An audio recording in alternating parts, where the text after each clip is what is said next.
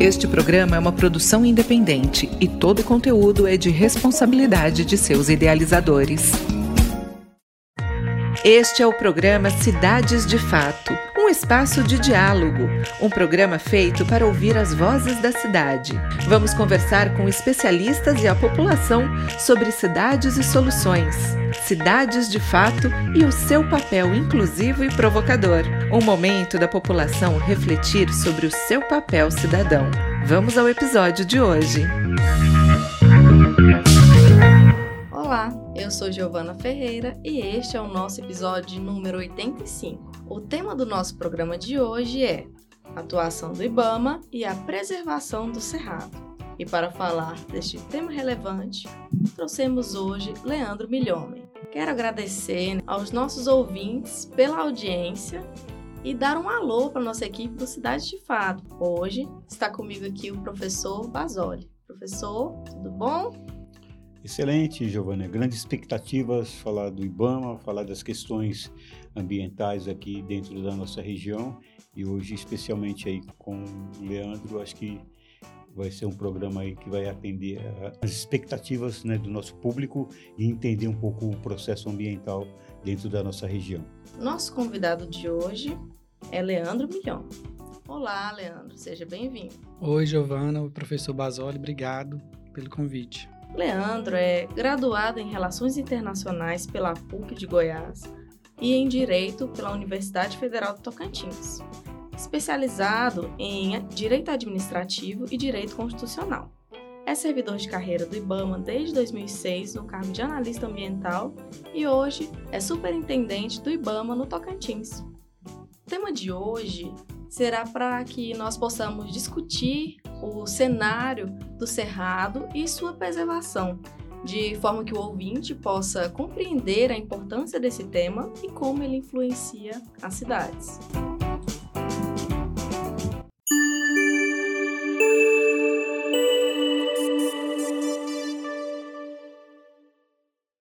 Então, Leandro, é, para abrir o programa, vou pedir para que nesse momento, você nos fale mais sobre a atuação do IBAMA no estado do Tocantins.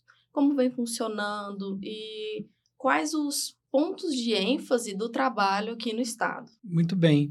Bom, a atuação do IBAMA ela é muito ampla aqui no Tocantins. A gente exerce fiscalização e controle em diversas áreas e a gente executa um plano nacional que é feito todo ano para o ano seguinte, né? Então, nos próximos meses a gente vai fazer o plano nacional para o ano que vem. Então, os, é, os chefes de divisões técnicas vão para Brasília e eles discutem as demandas de cada estado e posteriormente Brasília publica essa uma portaria com esse plano, né?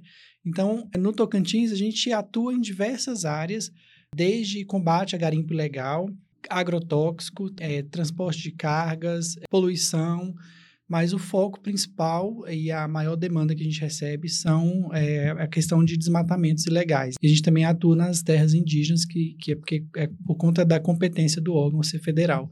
Mas o nosso foco, a questão que mais demanda, que mais traz demanda para a gente é o desmatamento mesmo. Falou sobre as fiscalizações que são realizadas.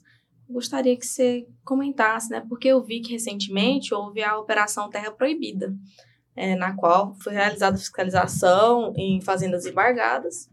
E aí, se você puder nos falar mais sobre como funcionam essas fiscalizações, como o órgão atua é, nesse sentido. É, a Operação Terra Proibida ela foi feita na região da Lagoa da Confusão. Em 2007, eu participei de uma operação naquela região como fiscal, porque eu também sou fiscal, e naquela ocasião a gente a, vistoriou várias propriedades onde tinham ocorrido desmatamento legal, de reserva legal, de áreas de uso também, de cerrado nativo.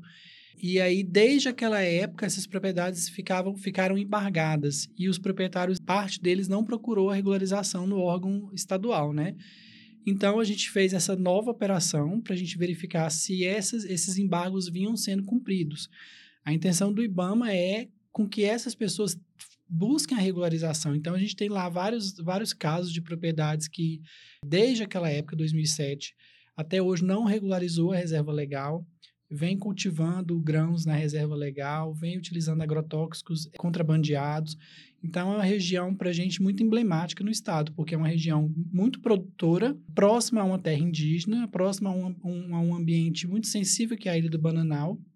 Então, a gente precisa com que os produtores ali, eles tenham esse zelo pelo meio ambiente, né? Porque ele tem, afeta toda a região. Tem, é uma questão também bem complicada lá, é a questão do uso da água, né? Para irrigação das lavouras. Então, a gente tem um problema que também é, precisa ser é, solucionado ali de uso dessa água. Então, mas a operação Terra Proibida foi nesse sentido, de verificar esses embargos. Houve apreensão de maquinário, houve apreensão de grãos e várias autuações. Autuações chegaram a 19 milhões de reais por conta de, de embargos que não vinham sendo cumpridos, né? Agora, levando para outro lado, né, sobre o pré-fogo, sobre a questão dos incêndios, eu vi no site do governo federal que o IBAMA recentemente reforçou o número de brigadistas é, para combater o incêndio florestal no Tocantins. Você pode me dizer assim as causas dessas medidas? A, a expectativa de incêndios no Tocantins está na crescente? Bom, graças a Deus esse ano a gente não teve nada assim muito disperso no estado. A gente teve uma questão muito complicada, foi é, o incêndio na Mata do Mamão, na Ilha do Bananal, e aí o incêndio tomou uma, uma proporção muito grande e a coordenação é, passou para Brasília, junto da IBAMA sede com o ICMBio, passou a coordenar essa operação. Então foram envolvidos quase 200 brigadistas é, de vários estados, inclusive do Tocantins, de outras brigadas, de outras terras indígenas. Teve várias aeronaves, foram três helicópteros, cinco aeronaves, uma estrutura de guerra mesmo para poder combater esse incêndio lá, né? E a, a, como a gente teve essas chuvas né, inesperadas assim, isso ajudou também ao combate desse, desses incêndios e aí nas outras, nas outras áreas que a gente atua não teve nada de grandes proporções também, né? Na Ilha do Banal teve essa na Mata do Mamão, que é na, dentro do Parque Nacional, e teve na Mata Sul, que a gente chama de Mata Sul, que é uma mata bem preservada também mais ao sul da ilha, que já é dentro da terra indígena. Esse aumento dos brigadistas no Tocantins, a gente tem a gente enxerga o Preve Fogo como não só uma brigada para combater incêndio, né, mas é praticamente é um projeto social também, porque a gente entende que é um importante meio de, de, de renda para os indígenas. O IBAMA contrata indígenas. Esse ano a gente criou a primeira brigada indígena feminina na terra indígena Xerente. Foi a primeira brigada indígena aqui do Tocantins, formada só por mulheres. E a gente criou mais três brigadas quilombolas. A gente não tinha brigadas quilombolas, então a gente criou mais três brigadas dentro de áreas quilombolas também.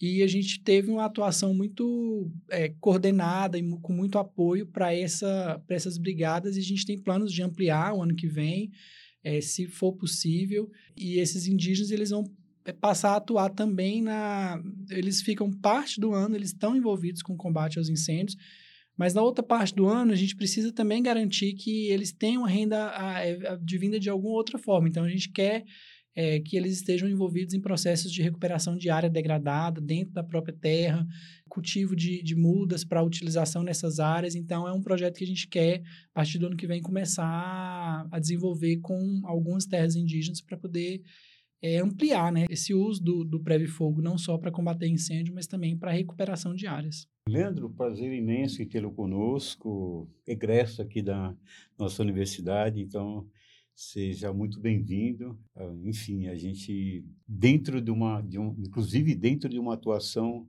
com uma responsabilidade enorme, então, então a gente parabeniza aí você por essa conquista e certamente é, nos sentimos representados diante dessas questões ambientais que são de extrema importância. Ah, aproveitando, você comentou em off, antes de iniciarmos o programa, sobre visita de ministros em nosso estado. Qual será a pauta?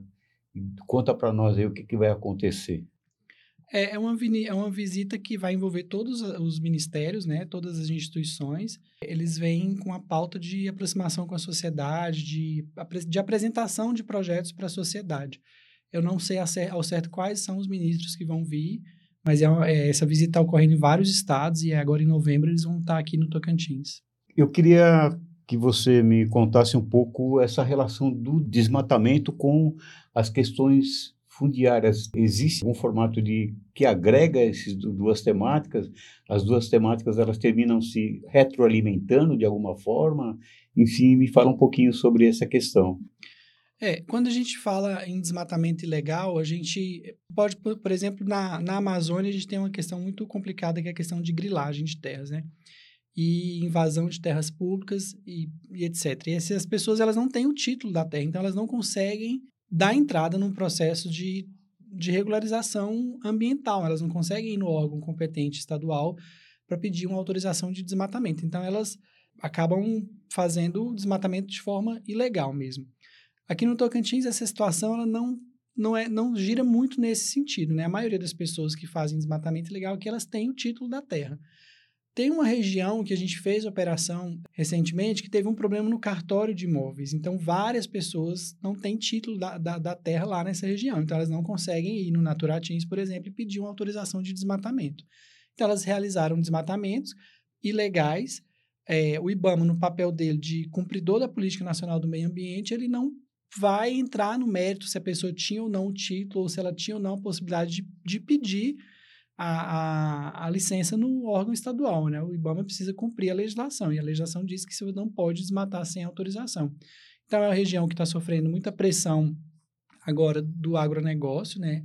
E aí teve esse problema do cartório e, e as pessoas, várias pessoas fizeram um desmatamento, elas sequer vão conseguir se regularizar porque elas não têm o título da terra. Né? Uma coisa que eu tenho curiosidade também, você falou em relação às águas, né? Essa outorga da, da bacia do Formoso, enfim, tem todo um histórico aí, inclusive é algo que até vem, vem já de algum tempo. A própria UFT teve alguma participação nessas discussões, é, teve o Judiciário, o Ministério Público, enfim, é, de qualquer maneira, o, o que eu queria, gostaria de acrescentar é, também que é, parece que é algo que não foi solucionado na prática, né? Parece que existem ainda alguns problemas relacionados a essas captações. Aí, queria que você me falasse um pouco disso.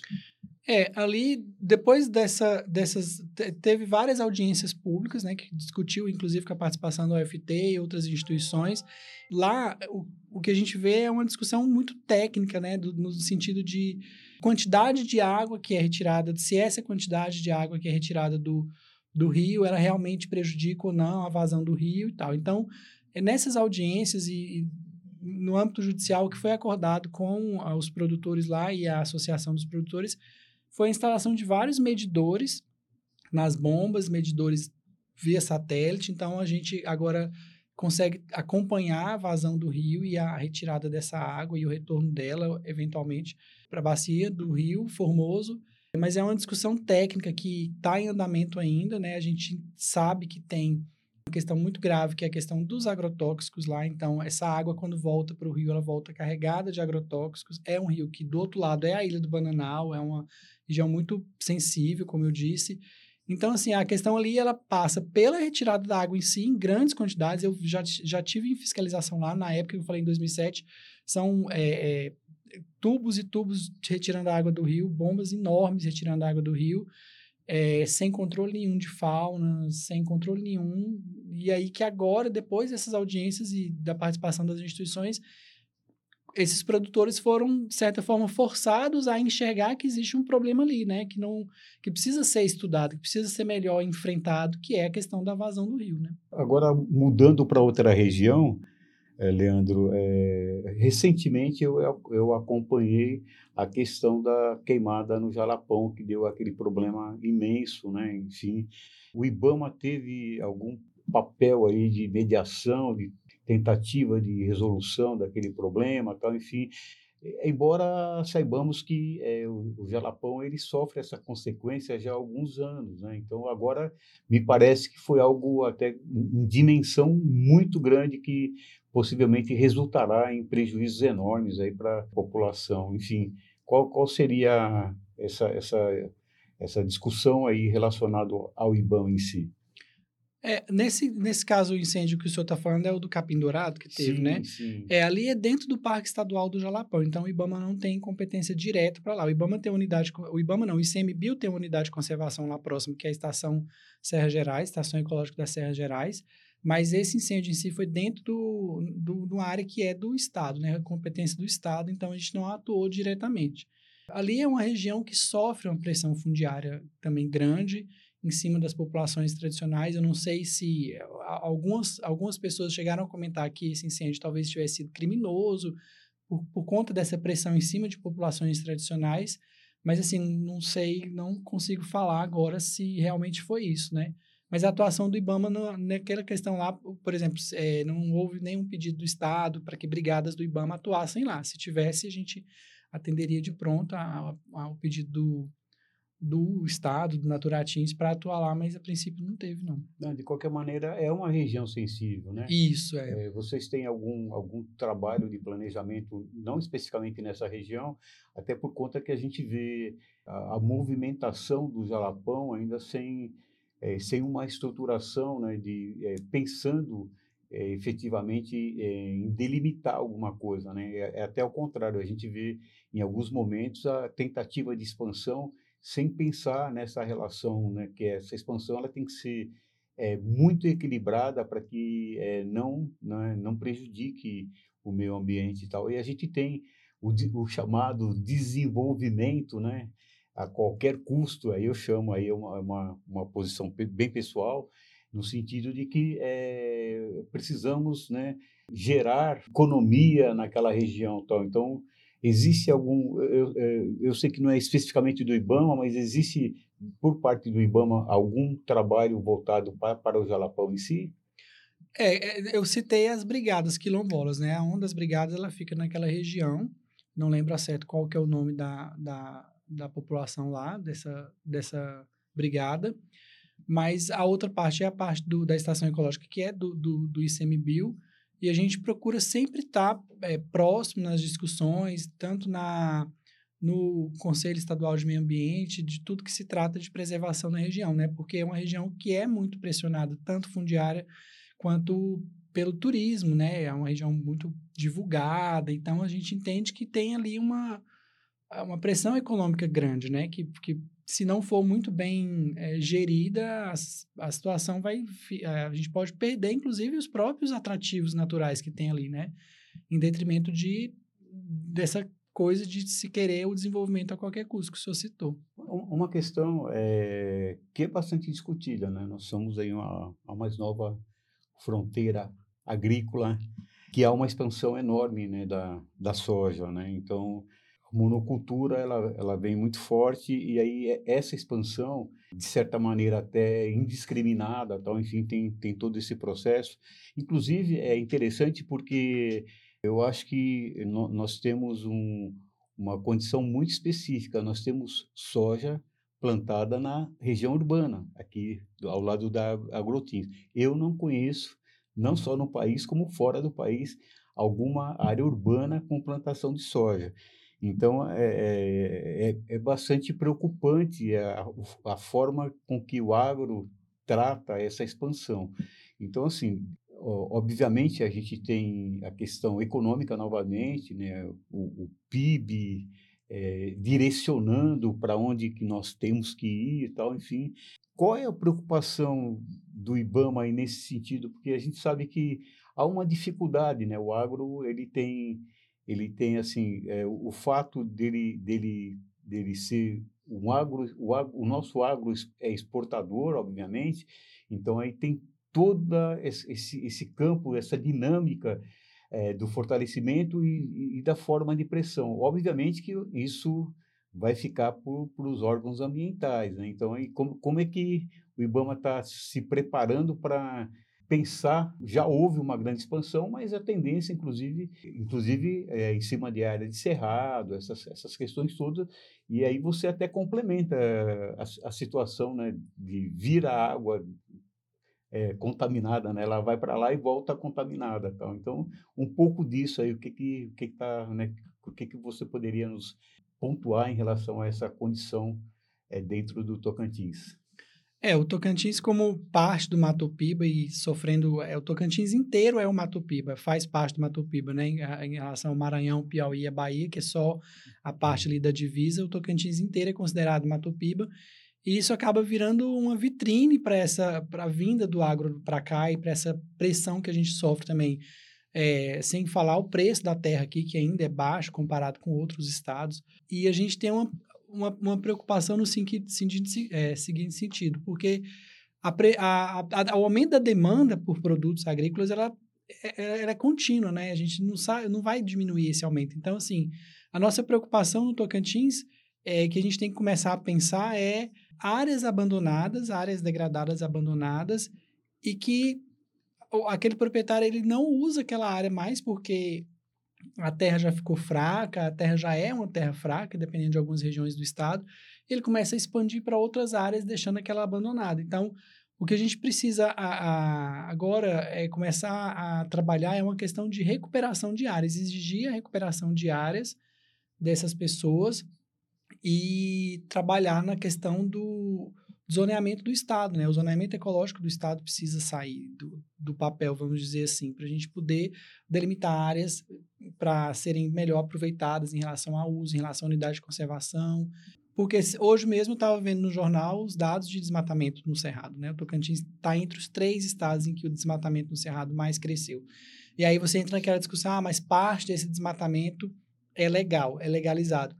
Mas a gente tem que ir além disso, porque se eu for legalizar tudo, daqui a pouco a gente não vai ter mais cerrado. Né? Então, se todo mundo que chega e pede uma autorização de desmatamento e recebe essa autorização, a gente daqui a pouco não tem mais cerrado. Porque a pressão pelo produto que sai dali vai ser contínua. Então, ele vai é, querer aumentar sempre o lucro e tudo. Então, acho que a gente tem que começar a virar essa chavinha. Ah, é desmatamento, mas eu, será que basta eu dividir em desmatamento legal ou ilegal? Acho que a gente tem que começar a ir além, né? Dessa, dessa discussão, que é muito superficial. Ah, é legal. Mas, mas é, será que é interessante para o nosso estado fazer isso? Assim, desmatar grandes áreas.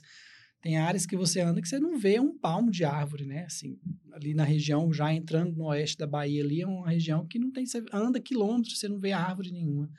Então, eu acho que esse uso dessa terra, ela, se a gente quer pensar num desenvolvimento sustentável para o Estado, e o Estado agora está nesse projeto de carbono, de pagamento por carbono e tudo, eu acho que a gente tem que ir além da discussão de se é legal ou ilegal, né? A gente tem que pensar em corredores ecológicos, a gente tem que pensar em novas unidades de conservação em áreas sensíveis, e não só no, no, na mera equação legal ou ilegal, né? Porque senão, assim, a gente vai avançar cada vez mais no desmatamento e, e não vai conseguir chegar no tão desejado desenvolvimento sustentável, né?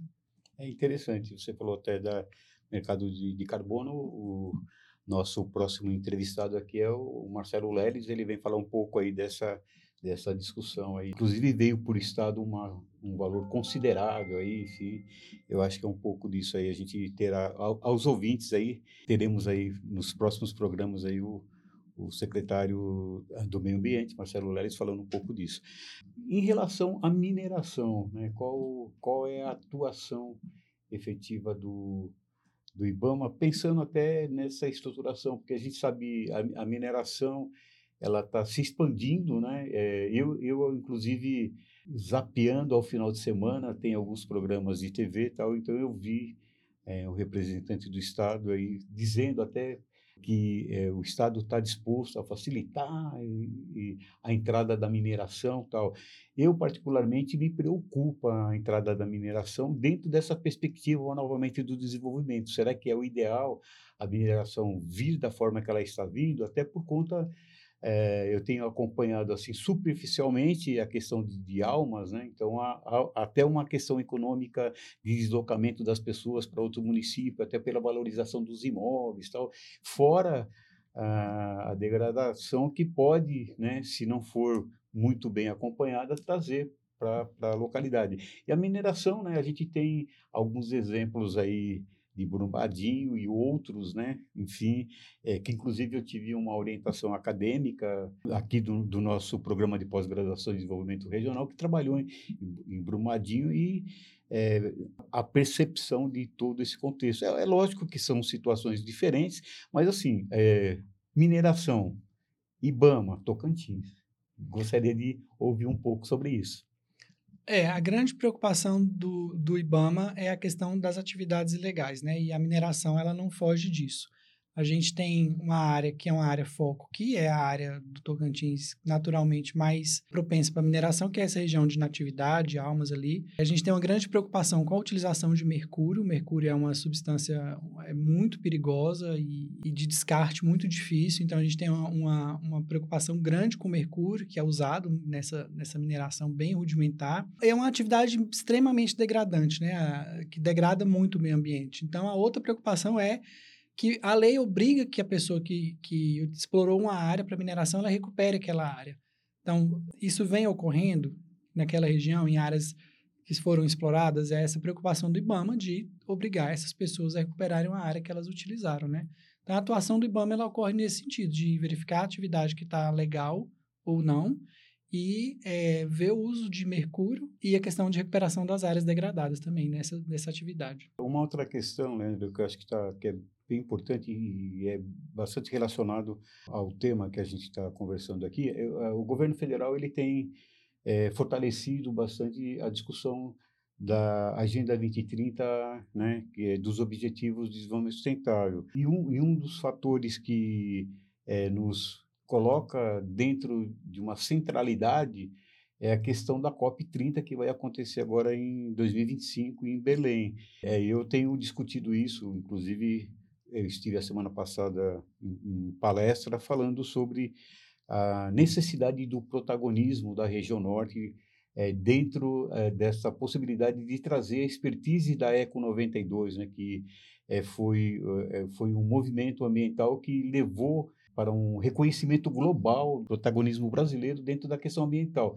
Aí depois ele foi oscilando um pouquinho, perdeu um pouco essa, esse protagonismo e agora volta é, de maneira muito forte. E o, e o governo federal tem, tem buscado agora, é, e aí com a COP, né, a gente acredita sim na, na, na possibilidade da, desse fortalecimento. Então, assim, o IBAMA está tá tratando um pouco da agenda dos ODS dentro dessa estrutura de trabalho que vocês estão realizando? Sim, inclusive a semana passada eu tive em Brasília, e aí ouvindo a ministra Marina Silva, ela é uma tecla que ela bate muito, a questão da transversalidade, né?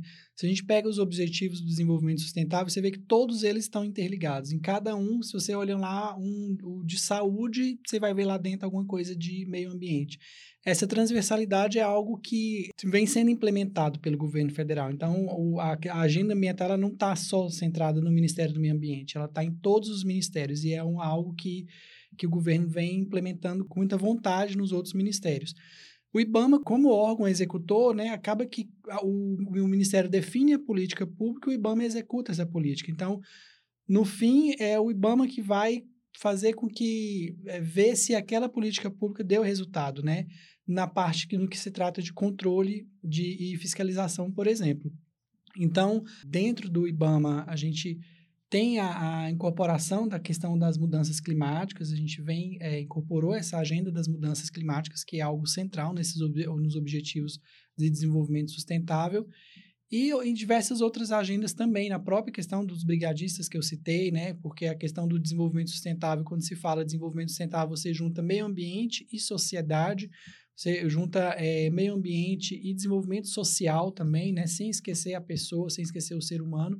Essa parte dos brigadistas é algo que é muito é o retrato disso dentro do IBAMA, mas a gente tem o interesse de expandir essa parte, né, essa participação do IBAMA é, mais voltada à questão climática, mais voltada ao desenvolvimento sustentável também. Falando é, do momento que eu dei uma palestra no evento da nossa parceira Unitins, eu, eu fui bastante enfático em relação a questão da necessidade de reuniões preparatórias, né? Porque eu, coloco que é, eu não estou enxergando e pode ser uma visão equivocada minha, mas eu não estou enxergando movimentações relacionadas à preparação para a COP, principalmente do Estado do Tocantins. Nós já temos o decreto que tem a comissão, tem várias questões que, que foram colocadas e aí a gente é, não vê a movimentação. E até a proposta que a gente fez foi de acontecer reuniões preparatórias dentro do Tocantins. E aí a Secretaria do Meio Ambiente presente no evento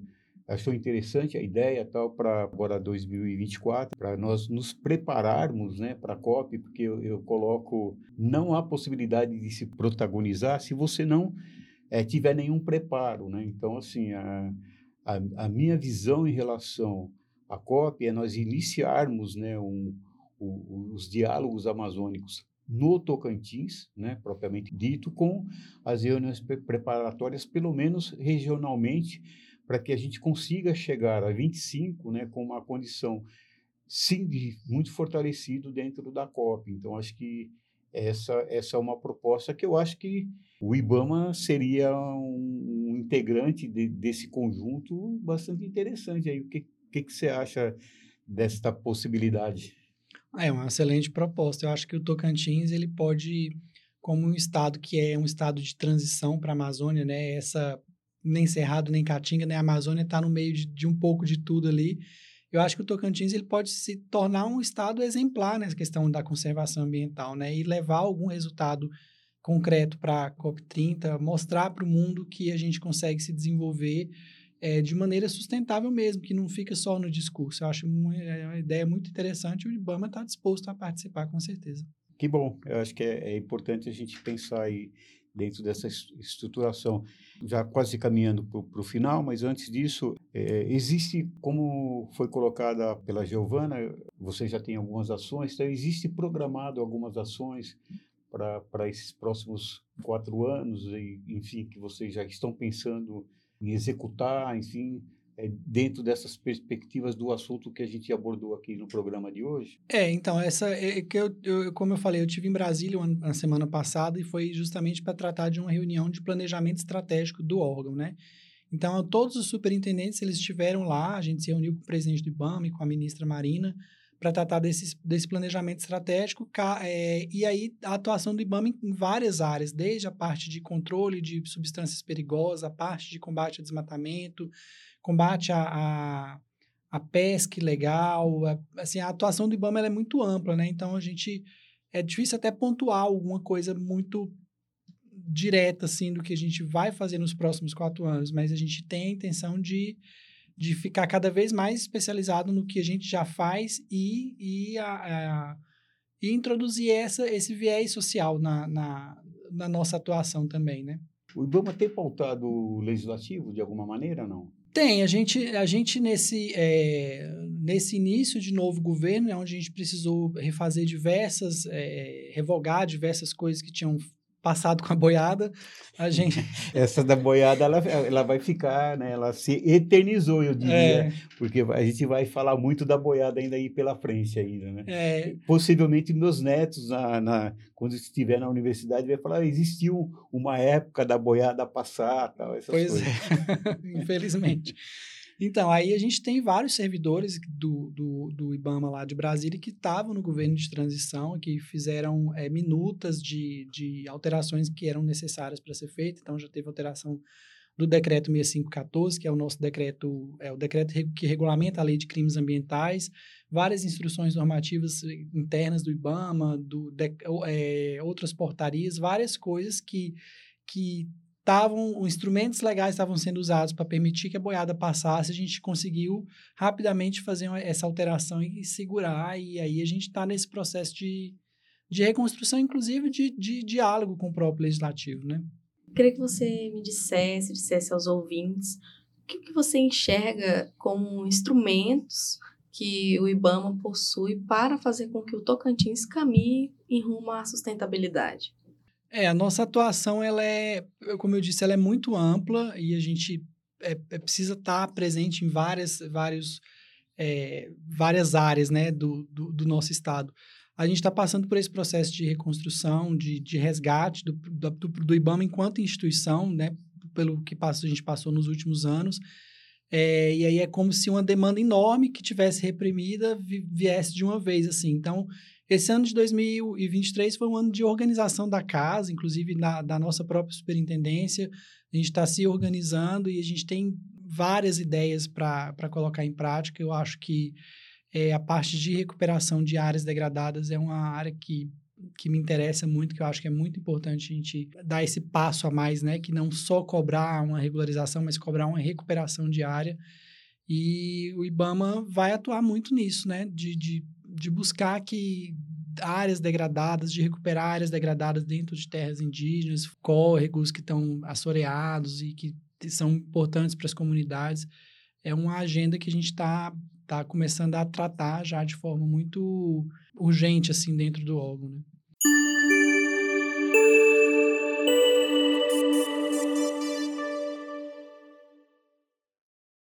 Infelizmente, agora a gente está chegando ao final desse programa que foi ótimo, para que a gente possa nos despedir. Vou pedir ao Leandro que nos deixe uma indicação cultural e diga aos ouvintes para ele o que são as cidades de fato. É, então, eu, eu, gostaria de indicar um documentário, né, um filme que eu assisti esse ano que chama O Território, que trata sobre a pressão sofrida pelo povo indígena Uruê Uauau sobre o território deles. A gente viu essa pressão tanto da grilagem, extração ilegal de madeira e garimpo. O, o documentário ele foi coproduzido pela própria comunidade, então os indígenas participaram da produção. É muito interessante porque mostra, é, foi, ele foi gravado ainda na, no governo anterior, né? Então você observa o discurso que, que tinha do, por parte do governo de estimular esse tipo de, de, de invasão, de estimular é, de colocar o indígena naquele papel de, de como se fosse um povo submisso, um povo incapaz de gerir a sua própria terra. Então, eu acho que é um documentário muito bom para a gente ter a visão né, do, do, daquele povo que precisa estar tá ali naquele lugar para preservar a sua cultura e que a gente observa hoje que as terras indígenas são as, as, as áreas mais preservadas né, do, do, nosso país. Então, a gente precisa estar tá, é, muito por dentro dessa discussão para a gente não cair nas armadilhas das fake news, da, da, da, discussão superficial sobre o assunto, né? Então, acho esse, esse documentário o Território bem interessante. E é. o que são cidades de fato? então, eu lembro muito das aulas, professor, quando a gente fazia aula junto, né? Que o senhor falava muito dessa questão é, urbana. Para mim, cidade de fato é aquela cidade onde todos os cidadãos eles se sentem pertencentes, né? É uma coisa que que muitas vezes a gente, pela pressão imobiliária, a gente vê uma cidade como Palmas, por exemplo, que tem grandes vazios no centro da cidade e as pessoas estão morando a 20, 30 quilômetros de distância do centro. Uma, uma verticalização, de certa forma, forçada já, que a gente sofreu, de, de né, você tem prédios feitos e, em áreas que não precisava ter prédio, você vê que, que isso é uma coisa muito ruim para nossa cidade, às vezes, né? Você está pensando só na parte imobiliária. Então, cidade, de fato, para mim é isso. É uma pessoa, é uma cidade onde todos se sentem parte daquilo ali, todos se sentem verdadeiros cidadãos, né? Que a pessoa consegue se deslocar para o trabalho dela de forma de forma tranquila. E aqui em Palmas é uma cidade muito dependente de carro, é uma cidade muito espalhada, você não consegue andar de bicicleta. Tem a questão do clima, mas também tem a questão das distâncias. Então, eu acho que a gente, cidade de fato é isso, é a pessoa fazer, sentir que faz parte mesmo do, daquela cidade ali.